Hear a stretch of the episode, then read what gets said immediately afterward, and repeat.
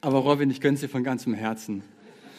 Schlimm ist nicht, dass Bayern gestern unentschieden gespielt hat. Schlimm ist, dass Bayern dreimal hintereinander unentschieden gespielt hat, den schlechtesten Saisonstart seit zwölf Jahren hat und trotzdem Erster ist. Das ist schlimm. für, die, für die ganze Bundesliga, genau, das sage ich aus ganzem Herzen. Ne? Mm, man ist auch immer an so ein bisschen ähm, Rivalität interessiert, aber leider nicht in der deutschen Bundesliga. Naja, ihr Lieben, lasst uns zum ähm, Alltag kommen, kann man das so sagen?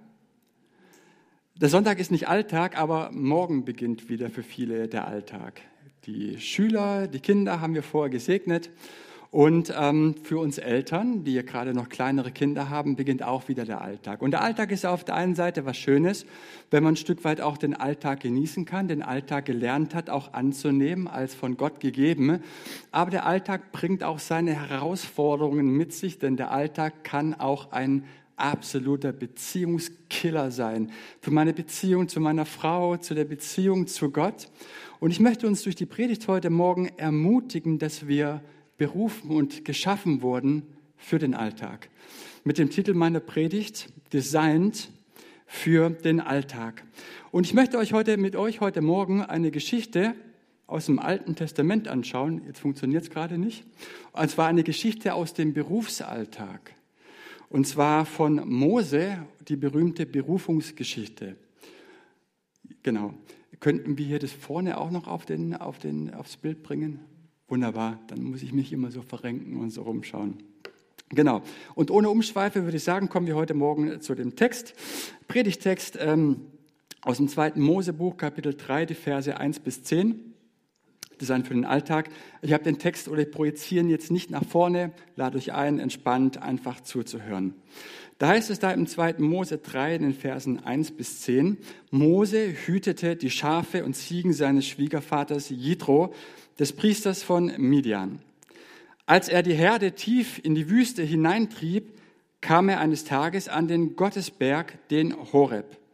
Dort erschien ihm der Engel des Herrn in einer lodernden Flamme, die aus einem Dornbusch schlug. Moses sah nur den brennenden Dornbusch, aber es fiel ihm auf, dass der Busch von der Flamme nicht verzehrt wurde. Das ist doch seltsam, dachte er. Warum verbrennt der Busch nicht? Das muss ich mir aus der Nähe ansehen. Als der Herr sah, dass Mose näher kam, rief er ihn aus dem Busch heraus an. Mose, Mose. Ja, antwortete Mose, ich höre. Komm nicht näher, sagte der Herr. Zieh deine Schuhe aus, denn du stehst auf heiligem Boden. Dann sagte er, ich bin der Gott, den dein Vater verehrt hat, der Gott Abrahams, Isaaks und Jakobs. Da verhüllte Mose sein Gesicht, denn er fürchtete sich, Gott anzusehen. Weiter sagte der Herr, ich habe genau gesehen, wie man mein Volk in Ägypten unterdrückt hat. Ich habe gehört, wie es um Hilfe schreit gegen seine Antreiber. Ich weiß, wie sehr es leiden muss, und ich bin herabgekommen, um es von seinen Unterdrückern zu befreien. Ich will es aus Ägypten führen und in ein fruchtbares und großes Land bringen, ein Land, das von Milch und Honig überfließt. Ich bringe es in das Land der Kanaaniter, Hethiter, Amoriter, Perisiter, Hiviter und Jebusiter. Ich habe den Hilfeschrei der Leute von Israel gehört. Ich habe gesehen, wie grausam die Ägypter sie unterdrücken. Deshalb geh jetzt, ich schicke dich zum Pharao, du sollst mein Volk, die Israeliten, aus Ägypten herausführen. Soweit zu dem Text. Die Berufung des Mose ist ein ganz zentraler Text im Judentum. Warum? Weil aus dieser Berufungsgeschichte selbst das Judentum entsteht. Gott wird nach, beziehungsweise Mose wird nach Ägypten geschickt, um das Volk Israel aus der Gefangenschaft zu führen und in das verheißene Land Kanaan. Und deswegen ist auch unsere Geschichte als Christen hier in dieser Berufungsgeschichte sozusagen liegt auch die Wiege des Christentums. Und was mich an diesem Text so fasziniert, ist, dass Gottes Geschichte mit der Menschheit mit was beginnt? Mit einer Begegnung. Alles beginnt mit einer Gottesbegegnung. Gott schmeißt nicht als erstes irgendwie ein, ein, Gebot runter, eine Anweisung aus der Ferne, das kam später. Er schickt auch nicht irgendeinen Propheten, sondern Gott selbst kommt, Gott selbst begegnet den Menschen. So beginnt die Bühne für Gott in dieser Weltgeschichte. Und in der Begegnung beruft Gott. Er gibt deinem und meinem Leben eine völlig neue Wendung, eine ganz neue Ausrichtung, eine Bestimmung. Er beruft uns und in der Berufung verherrlicht er den Menschen. Für mich faszinierend. Und in Vers 6 in der Geschichte wird der Gottesname eingeführt. Gott selbst stellt sich vor, ich bin Yahweh, der Gott deiner Vorväter, Abraham, Isaak und Jakobs. Und Gott stellt sich in dieser Berufungsgeschichte nicht nur vor, sondern er sagt auch in Vers 7, warum er kommt. Also falls du dir jemals die Frage gestellt hast, warum eigentlich Gott? Warum ist denn der eigentlich da? Wieso kam denn Gott überhaupt? Vers 7 gibt uns die Antwort. Da heißt es, denn ich habe die Not meines Volkes gesehen und habe ihr Schreien vernommen. Und ich habe beschlossen, dem ein Ende zu bereiten und sie aus der ägyptischen Gefangenschaft zu führen. Das ist das tiefe Why, das Warum Gottes. Ich bin gekommen, um zu retten. Ich sehe deine Not und ich höre dein Schreien. Ich finde das faszinierend. Dieser Text enthält ganz grundsätzliche Elemente für eine Gotteserfahrung. Man könnte sagen, genau so kann man Gott erfahren. Bevor ich aber gleich nochmal auf die Gotteserfahrung eingehe, beziehungsweise auf drei Grundvoraussetzungen, die gegeben sein müssen, um Gott zu erfahren, noch ein paar Vorbemerkungen zu dem Text.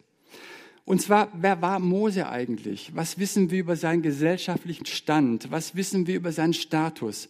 Das Alte Testament verrät uns eigentlich nur, dass er am ägyptischen ähm, Pharao-Haus, im Haus des Pharaos aufgewachsen ist, aber sagt uns nicht wirklich viel über seinen gesellschaftlichen Stand.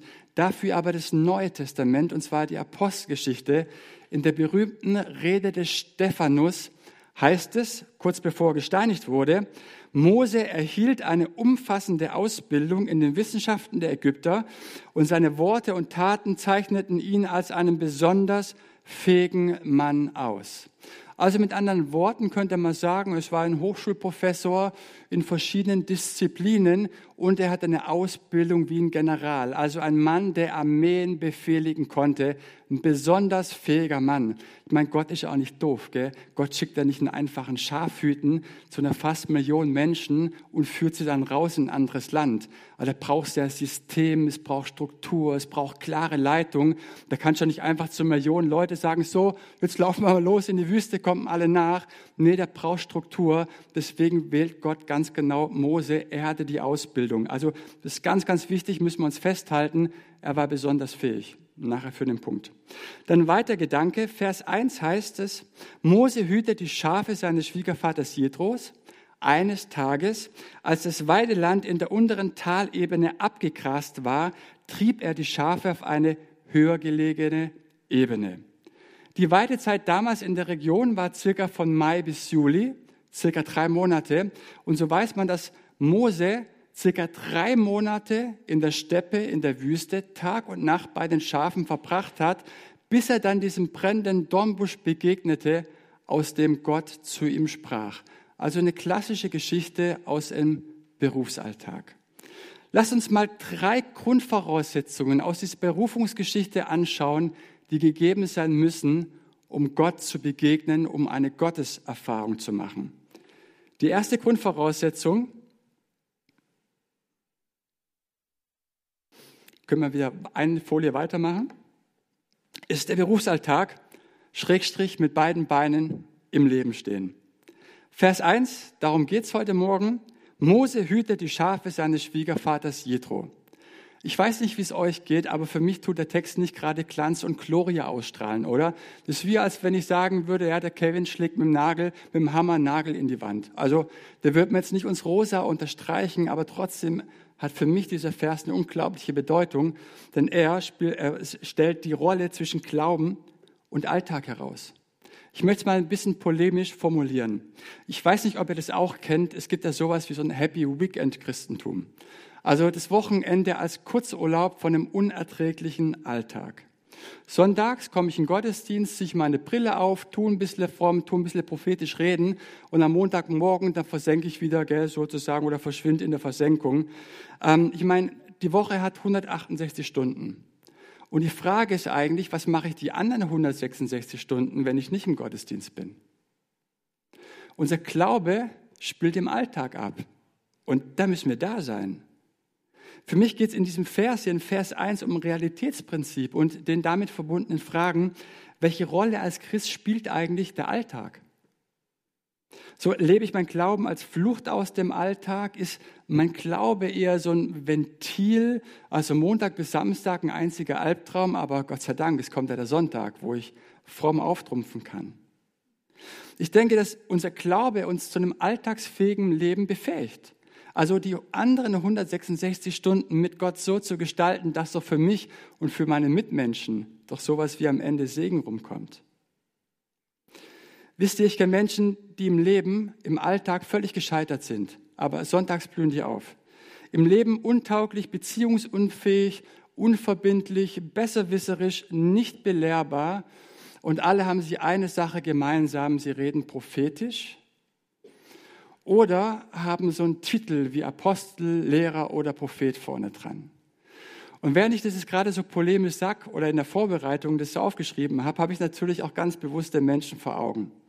Ich war längere Zeit in der Gemeindegründung tätig und wer mal in der Gemeindegründung war, der weiß, dass Gemeindegründung auch ganz sonderbare Unikate von Christen anzieht. Also ganz spezielle Leute, die suchen ein bisschen Bühne in der Gemeindegründung, weil sie da die meiste Aufmerksamkeit bekommen. Und ich sage euch, das ist kein Witz. Es kamen dann Leute auf mich zu, ich habe da ein paar Leute so vor Augen, gell, so, sagt, hallo, ich bin der Apostel, beispielsweise Erwin. Oder ich bin der Evangelist so und so. Oder ich bin der Prophet so und so. Und ich denke mir, aber wieso brauchst du den Titel vorne dran? Also Vorname reicht doch. Also stell dir vor, du hast eine evangelistische Gabe und sagst, hallo, ich bin der Evangelist Kevin. Ja, Vorname reicht doch. Und dann fragst du mal nach, wo kommst du denn her? Wie sieht denn dein Leben aus? Und dann siehst du eigentlich Leute, die im Leben gescheitert sind. Gell? Ehescheidungen hinter sich, arbeitslos, Leute, die seit 20 Jahren versuchen, irgendwie einen Dienst aufzubauen. Ich meine es gar nicht despektierlich, überhaupt nicht. Also Leute, die im Alltag gescheitert sind, versuchen sich jetzt der, auf der Gemeindeebene zu produzieren, nach dem Motto, also in meinem Leben komme ich nicht zurecht, aber ich bin sehr spirituell. Aber ich habe es gerade eben schon mal gesagt, unser Leben, das spielt im Alltag ab. Und die Frage ist für mich, bewähre ich mich auch in der Schwere des Alltags? Bin ich da da, wenn ich gebraucht werde? Bin ich alltagstauglich? Bewährt sich mein Glaube im Alltag? Kannst du dich Konflikten im Alltag stellen oder bist du eigentlich mehr auf der Flucht? Es hat mir so jemand schön gesagt, wenn du wirklich wissen willst, ob jemand geistlich ist, dann schau nicht sein Verhalten am Sonntag an, sondern frag mal bei der Frau zu Hause nach. Frag mal bei den Arbeitskollegen nach. Frag mal bei dem Chef nach. Gilt er da als ein sonderbarer Typ, der irgendwie total schräg ist? Oder sind Leute gern mit dir zusammen? Ich finde, so ein Indikator, dass du normal bist, ist so, hängen nicht Christen gerne mit dir ab. Also äh, hängen nicht Christen gerne mit dir ab. John Ortberg hat es mal so cool formuliert. Er sagt so, das Ziel eines Christen sollte es irgendwie sein, normal zu werden. Ich finde es cool, irgendwie normal zu sein, nicht irgendwie sonderlich und sonderbar. Und falls irgendjemand es vorhat, nach der Predigt auf Eva zuzugehen und sie zu fragen, wie der Kevin sich auch geistig verhält, wie das zusammenpasst, was er sonntags verkündet und wie er sich zu Hause verhält, ihr habt keine Chance. Ich habe vorher Eva instruiert, was sie sagen soll. Und ich habe zu Eva gesagt, hey, wenn irgendjemand kommt und fragt, ja, sag, schon beim Aufstehen versprüht der Kevin total Esprit, Charisma, Begeisterung. Der hatte so ein zwei Meter Umfeld um sich und jeder, der in dieses Umfeld hineingerät, gerät sozusagen in Verzückung und in Begeisterung. Eva, sag ihnen, dass ich nie Ängste habe, ich zweifle nie, ich mache mir nie Sorgen, ich stehe über allem drüber. Wenn es nur so wäre. Ihr Lieben, wenn es nur so wäre. Ja, so, aber ich glaube, dass es nicht bedeutet, im Alltag zu stehen und alles im Griff zu haben, sondern mit beiden Beinen im Leben zu stehen und es gelingt mal besser und es gelingt mal schlechter, aber irgendwie da zu sein. Wisst ihr, im Elfenbeinturm, weit im Pazifischen Ozean, riesenhoch, Schlüssel weggeworfen, mit meiner theologischen Bibliothek drin, da kann ich Weisheiten vom Stapel verkünden und, und, und. Aber die Frage ist, bewähre ich mich auch im Alltag? Bewähre ich mich im Alltag oder bin ich da eher ein Flüchtling, auf der Beziehungsebene Flüchtling? Immer wenn es schwierig wird in Beziehungen, sieht man von mir meinen Rücken oder die Hacken. Stelle ich mich im Alltag, stelle ich mich den Konflikten? Das ist für mich so eine wichtige Frage. Und natürlich habe ich nicht alles im Griff. Ich habe nicht alles im Griff. Das wäre eine krasse Lüge. Aber eine Sache sage ich euch, eine Sache habe ich gelernt in meinen 17 Jahren als Christ. Eine Sache tue ich und es jeden Morgen. Ich stehe meiner Schlaftrunkenheit auf, ja, kämpfe irgendwie, mich einigermaßen am Bett dran zu halten und ich rufe die Herrschaft Gottes über meinen Alltag aus. Jeden Morgen. Sag Jesus, du bist mein Herr, du bist mein König, du bist mein Herrscher, du regierst souverän in meinem Leben. Und es hat nichts mit Gefühlen zu tun. Du fühlst dich trotzdem schrecklich. Aber trotzdem das auszurufen und jeden Morgen vor dem Kreuz, also vor meinem Bett, steht ein imaginäres Kreuz. Das, das habe ich mir innerlich so antrainiert und ich weiß, wenn Sorgen hochkommen, jetzt über die Energiekrise und die Preise, die steigen, wenn irgendwelche Nöte aufkommen, ich bringe diese Gedanken ans Kreuz. Unwiderruflich. Jeden Morgen, Jesus, ich lege dir meine Ängste hin, ich lege dir meine Probleme hin, ich bringe sie an dein Kreuz. Wir haben nicht alles im Griff, aber das ist etwas, was wir uns antrainieren können. Das ist geistiges Training, dass ich weiß, wohin kann ich mit dem Schrott, der hier innerlich hochkommt? Dass ich weiß, ein imaginäres Kreuz geht mit mir im Alltag mit und ich bringe unwiderruflich all die Dinge, die mir Mühe machen, ans Kreuz. Weißt du, wenn dein Glaube dem Alltag, das heißt der Realität, nicht standhält, dann bedarf er der Gesundung. Dann bedarf er der Gesundung. Gott hat uns designt, geschaffen für den Alltag, mit ihm unseren Alltag zu gestalten. Der erste oder die erste Voraussetzung der Berufsalltag im Leben stehen. Kommen wir zur zweiten Grundvoraussetzung für eine Gotteserfahrung und zwar ist es die Wüstenzeit. Mose war in der Wüste unterwegs, in der Steppe unterwegs und im übertragenen Sinne erleben wir auch hin und wieder in unserem Glauben Wüstenzeiten. Zeiten, in denen Gott scheinbar seine Segnungen zurückzieht. Zeiten, in denen alles schwer ist, zäh ist, irgendwie ätzend ist, wo wir seine Stimme nicht hören, wo wir anfangen zu zweifeln, anfangen unsere Entscheidungen, die wir getroffen haben, zu hinterfragen. Aber ich glaube gleichzeitig, dass auch diese Wüstenzeiten unabdingbar für unser Glaubensleben sind. Unabdingbar. Warum? Ich habe es letzte Woche gesagt. Weißt du, ich glaube, dass Gott nicht immer so sehr an unseren Umständen interessiert sind, sondern vielmehr an unserem Herz in den Umständen, wie wir reagieren, was da drin ist.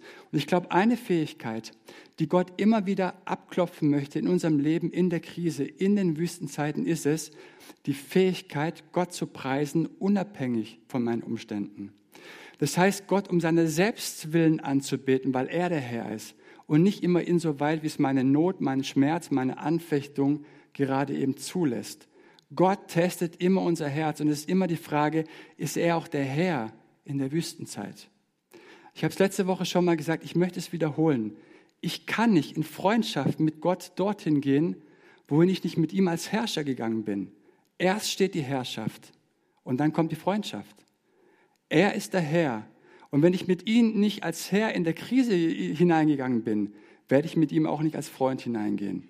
Das ist ein so wichtiger geistlicher Punkt, um zu wachsen. Die Wüste ist in der Bibel ein mega wichtiger Ort. Die Wüste ist ein Ort, an dem du vor dir selber nicht ausweichen kannst. Du bist mit dir selber konfrontiert. Ein amerikanischer Soziologe hat mein Buch geschrieben mit dem Titel Wir amüsieren uns zu Tode. Und er schreibt, der moderne Mensch ist der zerstreute Mensch, der von morgens bis abends dauernd abgelenkt ist. Mit irgendwelchen Nachrichten, mit dem Internet, mit dem Smartphone und, und, und. Und er schlussfolgert weiter und sagt, heutzutage ist es möglich, dass der Mensch sich selbst sein Leben lang ausweichen kann. Du kannst heutzutage sterben, ohne jemals gewusst zu haben, wer du eigentlich bist, für was dein Leben eigentlich steht oder gestanden haben soll. Es ist möglich. Aber in der Wüste kannst du das nicht. Ich weiß nicht, wann du das letzte Mal in der Wüste warst, aber eine Sache weiß ich, wenn du da noch nicht bist und noch nicht warst, und du dich wunderst, warum du Gott nicht erfährst, ich wüsste, woran es liegt. Die leise Stimme Gottes, die hörst du nur in der Wüste. In der Wüste wird es so vieles bewusst, du kommst zu ganz anderen Werturteilen. Titel, Gehalt, Status, das wird alles egal. Egal, wer sich da ein Bein bricht, ob es der Professor ist, ob es der Multimillionär ist, ob es der Bettler ist, alle haben das gleiche Problem. Wer da kein Wasser hat, der hat das gleiche Problem. Du kannst dir da nichts kaufen, da steht nicht irgendwie ein Limonadenstand auf einmal. Alle haben das gleiche Problem. Wisst ihr, in der Wüste merken wir auf einmal, dass wir gar nicht aus uns selbst leben können. Wir merken, wie angewiesen wir sind. Die Wüste läutert den Menschen. Sie macht einem bewusst, wie wenig du eigentlich selber zum Leben mitbringst. Also Angewiesenheit, Bedürftigkeit, Schwachheit, Stille, das sind so wichtige Grundvoraussetzungen für eine Gotteserfahrung. Also die ersten zwei Voraussetzungen mit beiden Beinen im Alltag stehen, im Berufsalltag. Die zweite Voraussetzung ist die Wüstenzeit und die dritte Voraussetzung ist das Schafe hüten. Wieder Vers 1. Mose hütet die Schafe seines Schwiegervaters Jethro. Und als die damaligen Hörer das hörten, dachten sie, Auweia, wie peinlich. Warum? Weil das Schafehüten eigentlich die Aufgabe von jungen Menschen war, von Mädchen und Jungen im Alter von 12 bis 14 Jahren, kurz vor der Hochzeit. Und ihr müsst euch das mal vorstellen, was für eine bescheuerte Situation das für Mose war, 40 Jahre lang. Also du hast eine Top-Ausbildung, du bist ein besonders fähiger Mann, du bist in allen Weisheiten der ägyptischen Hochkultur vertraut, hast eine Ausbildung als General, könntest Armeen befehligen, du müsstest eigentlich schon längst selbst Stammvater sein bei den Fähigkeiten, aber es bist 80 und hockst bei den Schafen und verrichtest Aufgaben, die eigentlich deine Urenkelinnen und Urenkel verrichten müssen. Und ich sage euch eine Sache, das bohrt. Das bohrt gewaltig am Selbstwert. Ist aber nicht schlimm, sondern es ist wie, als wenn jemand eine Bohrmaschine anlegt und 40 Jahre lang bohrt, bohrt, bohrt und du denkst, Mann, ich müsste doch so viel mehr erreicht haben, ich kann doch so viel mehr und es bohrt und es bohrt und es bohrt. Und falls jemand hier ist, der gerade das Gefühl hat, oh ja, bei mir bohrt es auch ganz gewaltig am Selbstwert, weißt du, es könnte sein, dass Gott gerade die Bohrmaschine angelegt hat bei dir, weil er dir etwas sagen möchte. Die fragen möchte, wonach strebst du denn eigentlich? Wie groß sind deine Brötchen, die du backst? Sind es die Megabrötchen? Sind es kleine Paninis? Ich glaube, deswegen ist diese Zeit ganz, ganz wichtig. In, in der Wüste, da entwickeln, entwickeln wir kein elitäres Weltdenken. Niemand von uns. Du bildest dir nichts, aber auch gar nichts darauf ein, wer du bist. Und diese Zeiten sind so, so wichtig. Warum? Mose hatte im Alter von 40 Jahren das Know-how. Er wusste ganz genau, es hätte im Prinzip losgehen können. Hat er Versuch gemacht. Er, er wollte, hat den Aufseher erschlagen und sagt, Leute, kommt, jetzt geht's los. Und sie sagen, wer bist denn du? Was willst du von uns? Mit 40 Jahren hätte er das Know-how gehabt, die Israeliten aus der Gefangenschaft zu führen. Aber erst 40 Jahre später, die Zeit in der Wüste und bei den Schafen, haben sein Herz so geschliffen, dass er dann mit 80 bereit war, den Auftrag Gottes zu erfüllen. Was meint ihr, ohne ein demütiges Herz die Aufgabe des Mose zu, zu verrichten? Unmöglich. Da war der Fußabtreter der Leute, stand ständig zwischen Gott und den Menschen. Mit einem stolzen Herz verreiste sich da. Das finde ich interessant. Gell? Also 40 Jahre lang Bohrmaschine, da bohrt gewaltig was.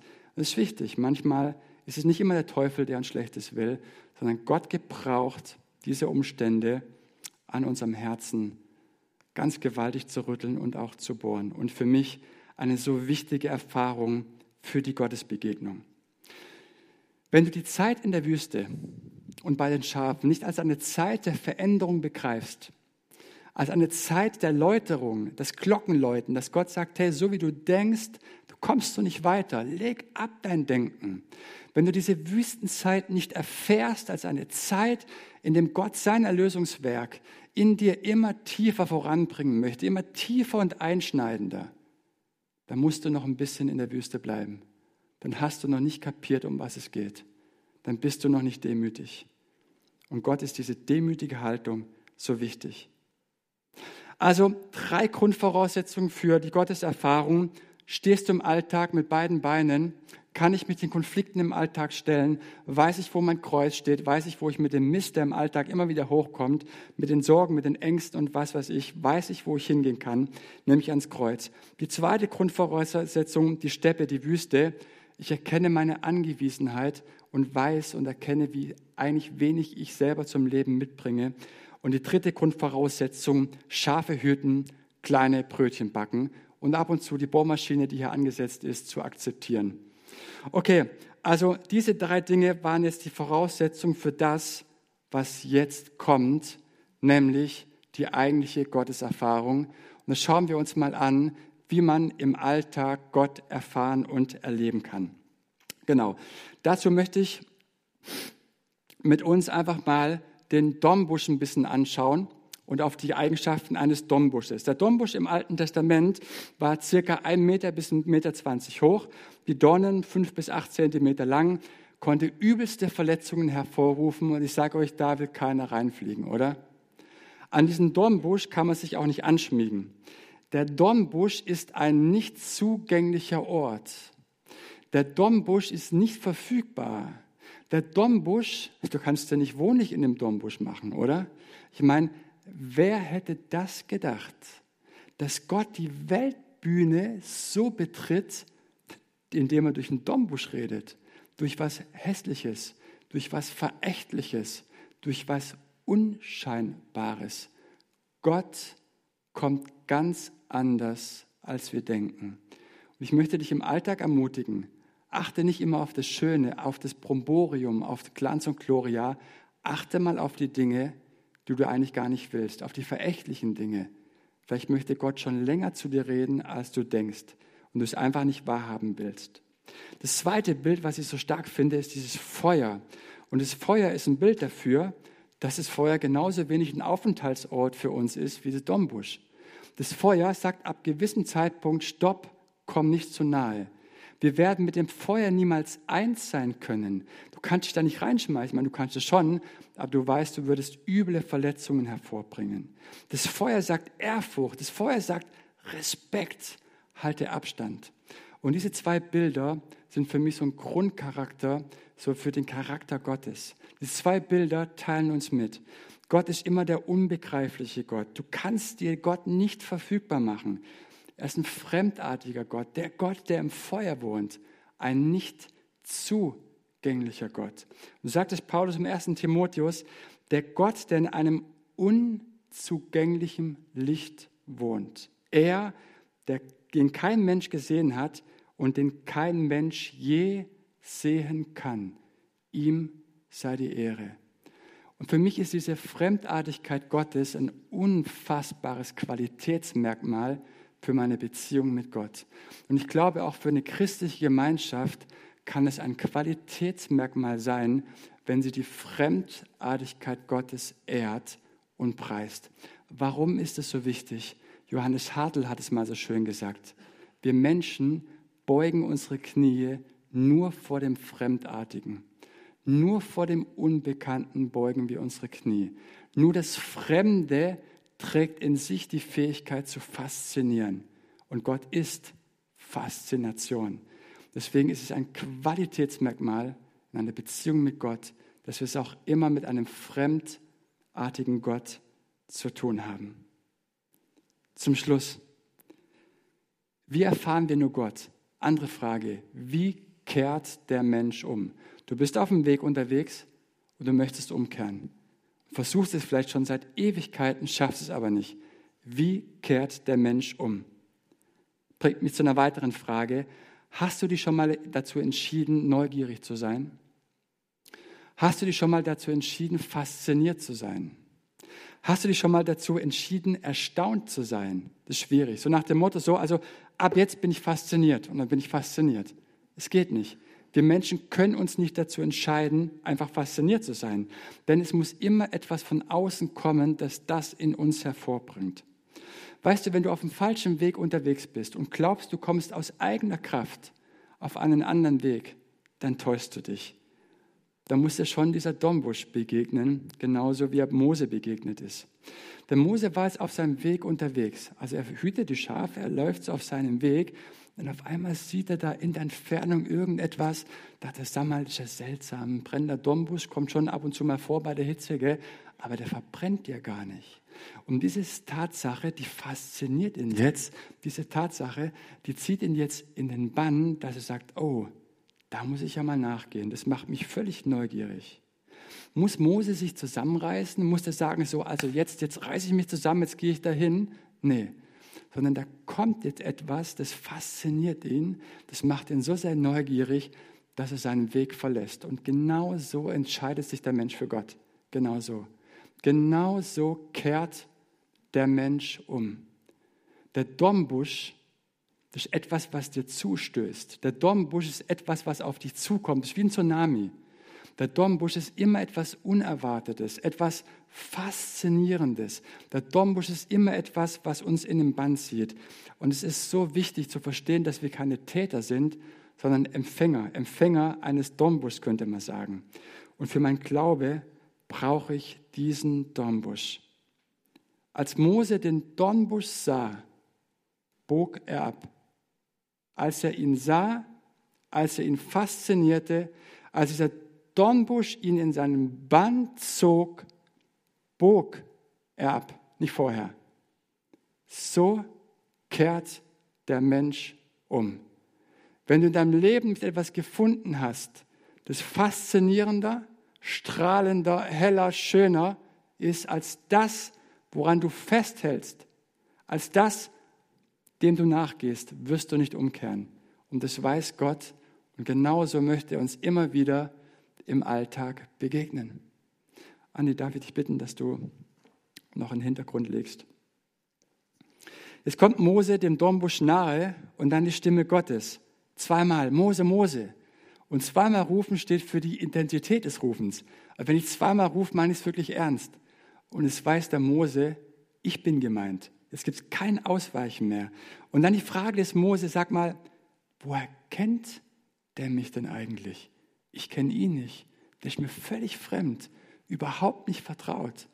Aber das ist nicht wichtig, denn Gott kennt mich. Er weiß, wer ich bin. Und er sieht mich. Und er hört meine Not. Das ist das Entscheidende. Gott weiß um mich. Mose antwortet, hier bin ich. Weißt du, es gibt eine Zone im Alltag in unserem Leben, da müssen wir kapieren, jetzt sind wir gemeint, jetzt sind wir gemeint, jetzt bin ich gemeint. Gerade eben werde ich gerufen. Und Gott sagt, komm nicht zu nahe. Achtung, pass auf, komm nicht zu nahe. Und er sagt, zieh deine Schuhe aus. Du stehst auf heiligem Boden. Zieh aus, was dich belastet. Zieh aus deine Sorge. Zieh aus deine Wertmaßstäbe, was du glaubst, wer du bist, was du kannst. Zieh es aus. Du brauchst nicht von mir, dich zu bestätigen. Ich weiß, wer du bist. Komm zu mir. Leg ab, was dich belastet. All diese Not, die du hast. Ich möchte sie tragen. Und weißt du, in der Gegenwart Gottes verändert sich alles. Es verändert sich alles. Mose bekam eine ganz neue Bedeutung. Sein Leben bekam eine ganz andere Wendung. Und dazu möchte ich uns heute Morgen einladen, dass wir jetzt nochmal in die Gegenwart Gottes kommen, während Andi noch einen Musikteppich, einen Klangteppich legt, dass wir in die Stille gehen, dass wir in die Gegenwart Gottes kommen, dass wir verstehen, dass er ein Gott ist, der uns berühren möchte, der uns begegnen möchte, immer wieder neu im Alltag, der uns befähigen möchte. Und dort, wo du vielleicht weglaufst vor Dingen, vor dem Alltag, vielleicht hast du Angst vor dem Morgen oder dem Übermorgen oder vor der nächsten Woche, was auf dich zukommt. Dass du dich dem stellst, dass du Gott Antwort gibst, dass du ihm sagst, hier bin ich. Du rufst mich, du rufst mich und das ist das Entscheidende und du kennst mich.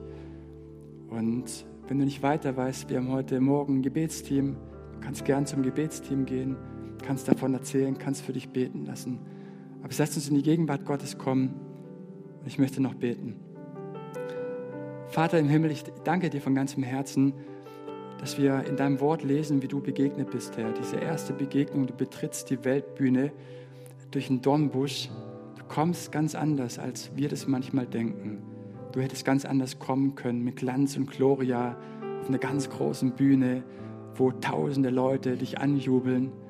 Aber du kamst durch etwas Verachtliches, Fechtliches, durch diesen Dornbusch. Du kamst ein zweites Mal in eine Krippe, wieder etwas Verächtliches, etwas Kleines, etwas Unscheinbares, Herr. Und ich habe so den Eindruck, dass du unsere Aufmerksamkeit auf diese Dinge lenken möchtest. Weglenken möchtest von dem Glanz und Gloria, weglenken möchtest von dem, wie wir dir immer wieder vorschreiben, wie du uns begegnen sollst im Alltag, dass wir verstehen lernen, es gibt Dinge, die wir vielleicht verachten, Dinge, vor denen wir ausweichen, Dinge, vor denen wir flüchten.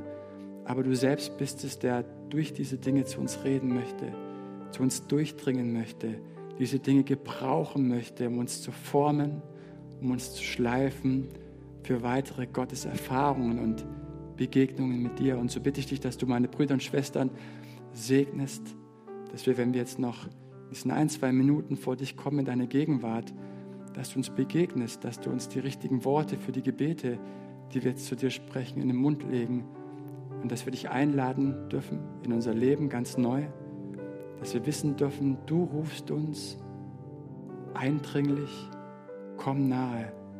Ich kenne dich, ich weiß, wer du bist, ich weiß um deine Not, ich weiß um deine Sorge und ich möchte dir begegnen, möchte deinem Leben eine völlig neue Wendung geben. Und Jesus, dafür danke ich dir von ganzem Herzen, dass du uns jetzt begegnest.